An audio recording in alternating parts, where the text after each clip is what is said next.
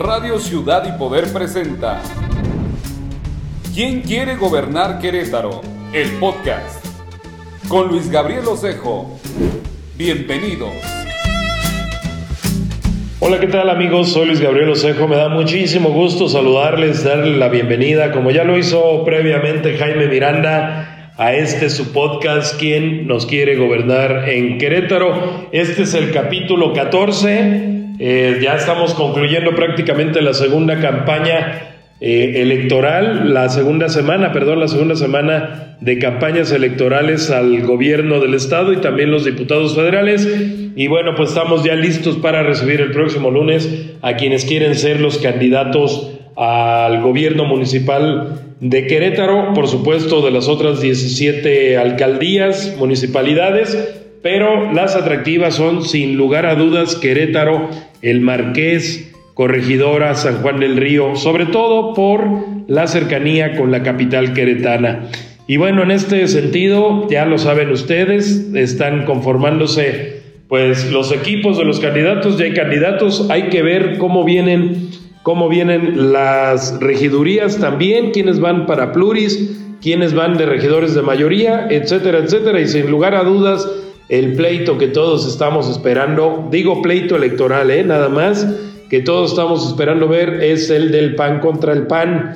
Arturo García, Arturo Maximiliano García de Morena, expanista, distinguido expanista que ya fue secretario del ayuntamiento, ya fue diputado local, ya fue candidato a presidente municipal por su partido, buscará eh, dar el campanazo, pero ahora con Morena enfrente en el otro PAN, en el PAN, digamos, tradicional, está eh, Luis Bernardo Nava que busca la reelección eh, del 2018-2021. En el PRI también ya lista María Alemán, que por cierto la semana pasada fue su cumpleaños. Muchas felicidades María. Y pues bueno, también estará eh, buscando ser pues este, la presidenta, aunque yo insisto, en la pelea estará entre Morena y el PAN. Eh, interesante la asunción de Jaime García Alcocer, que ya fue diputado fue regidor, fue, fue diputado del, PRI, ahora va por el verde, en esta alianza, en esta mezcolanza, en esta promiscuidad ideológica que tiene a candidatos de un color en otro color, de una ideología en otra ideología, etcétera, etcétera. En el verde ecologista de México va eh, Jaime García Alcocer. Y bueno, pues eh, también sorpresa, Jesús Llamas Contreras, líder de la sección 1 de la CTM en Querétaro, priista de, cepa colorada, priista desde la cuna, pues ahora se presenta como candidato a presidente municipal por el partido Fuerza por México. En el PRD, pues iba inicialmente Adolfo Camacho Esquivel, me parece que ya subieron a otra persona, le estaré yo, yo comentando, por supuesto, de esta, de esta situación.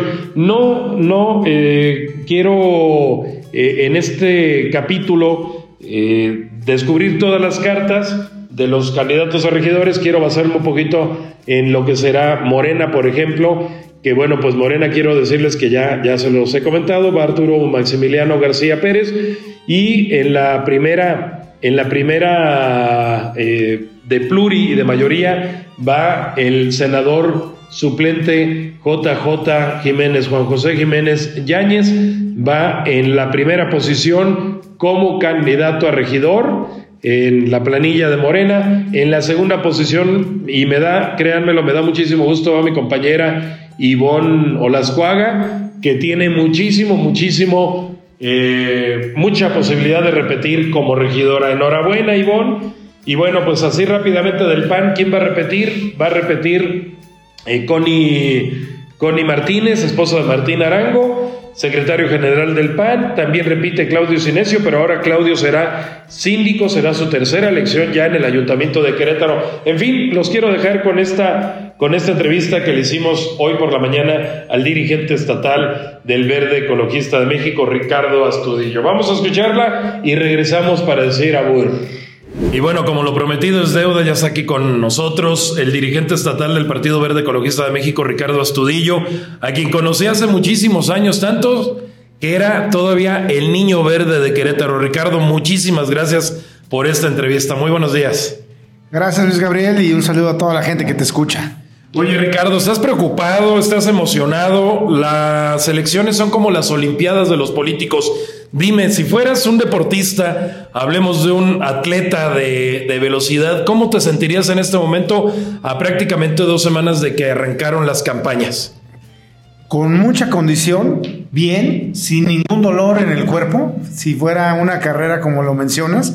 Creo que estamos guardando lo mejor para el cierre, pero estamos en, en, la, en la carrera en los punteros y ahí están los números. Ese cuarto lugar que hoy nos ponen las encuestas en la gobernatura del estado es real en todas las encuestas serias y ahora hay que, hay que guardarse para llegar a los primeros lugares al cierre de esta campaña. Ricardo, tienes que ser mucho, pero mucho, muy hábil para durar tanto tiempo en la dirigencia del Verde. ¿Cuántos años llevas ya como dirigente? Desde el 2008, Luis, soy dirigente del Partido Verde y yo creo que aquí, como lo dice nuestro líder nacional Jorge Emilio González, es de resultados.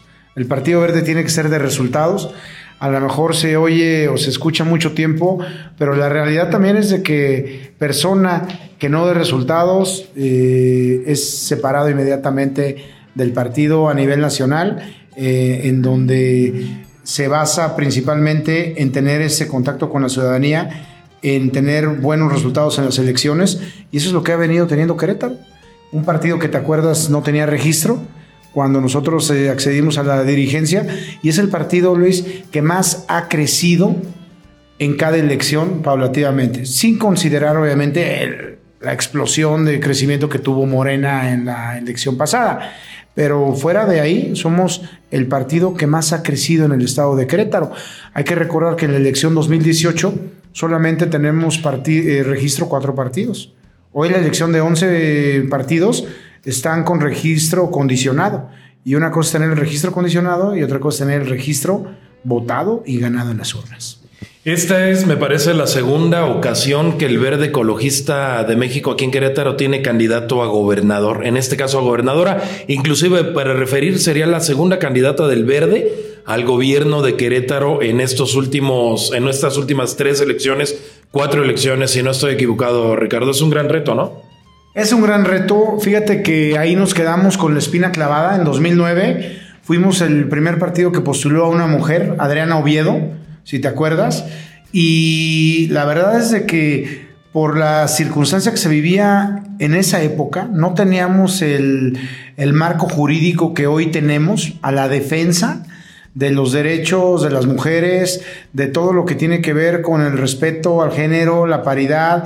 Eh, ella renunció a los 15 días, no aguantó la presión, no aguantó. Me acuerdo perfectamente que una caricatura fue la que detonó todo en un diario de circulación en el estado, que la pusieron eh, con una paleta de caramelo y con sus dos trenzas y con pecas, una, una una burla muy grande que, le hicieron. violencia. Hubiera sido calificado de violencia en ese momento, de violencia de género, ¿no? Violencia política. Sí, claro que sí. Hubiera sido, por, porque, porque aparte iba firmada por parte del propio medio.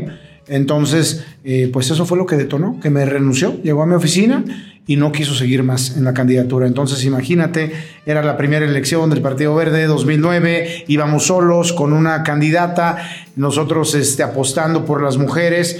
Eh, y, la mujer en esta situación. Hoy eh, tenemos una realidad completamente distinta.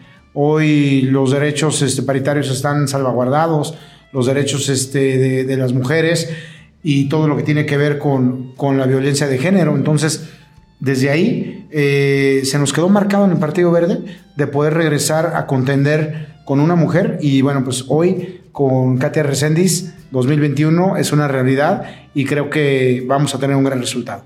Finalmente, Ricardo, eh, la, pregunta es obligada. ¿Qué, ¿A qué te has obligado tú? Estábamos hablando como si fueran Olimpiadas. Un atleta dice quiero bronce, plata u oro o nada más quiero ser parte del grupo en la foto. ¿Cuál es el reto de Ricardo Astudillo?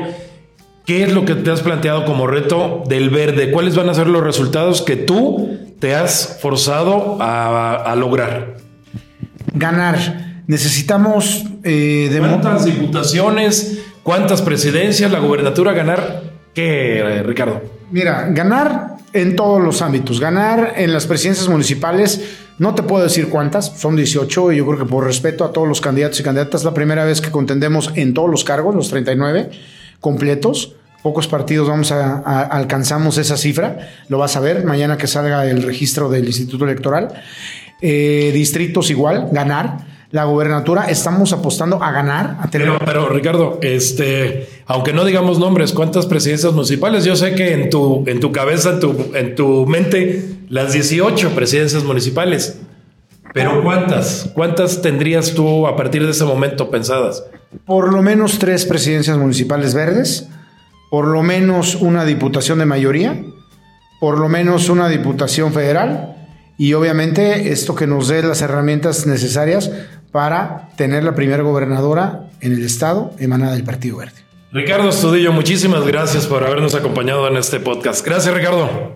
Muchas gracias, saludos a todos. Bueno, pues ahí está lo que nos dice Ricardo Astudillo, el decano de los dirigentes estatales de un partido aquí en Querétaro. Soy Luis Gabriel Osejo, nos escuchamos el próximo lunes, pásenla increíble. Muy buenas tardes, noches, días, a la hora que oigas este podcast. Bye.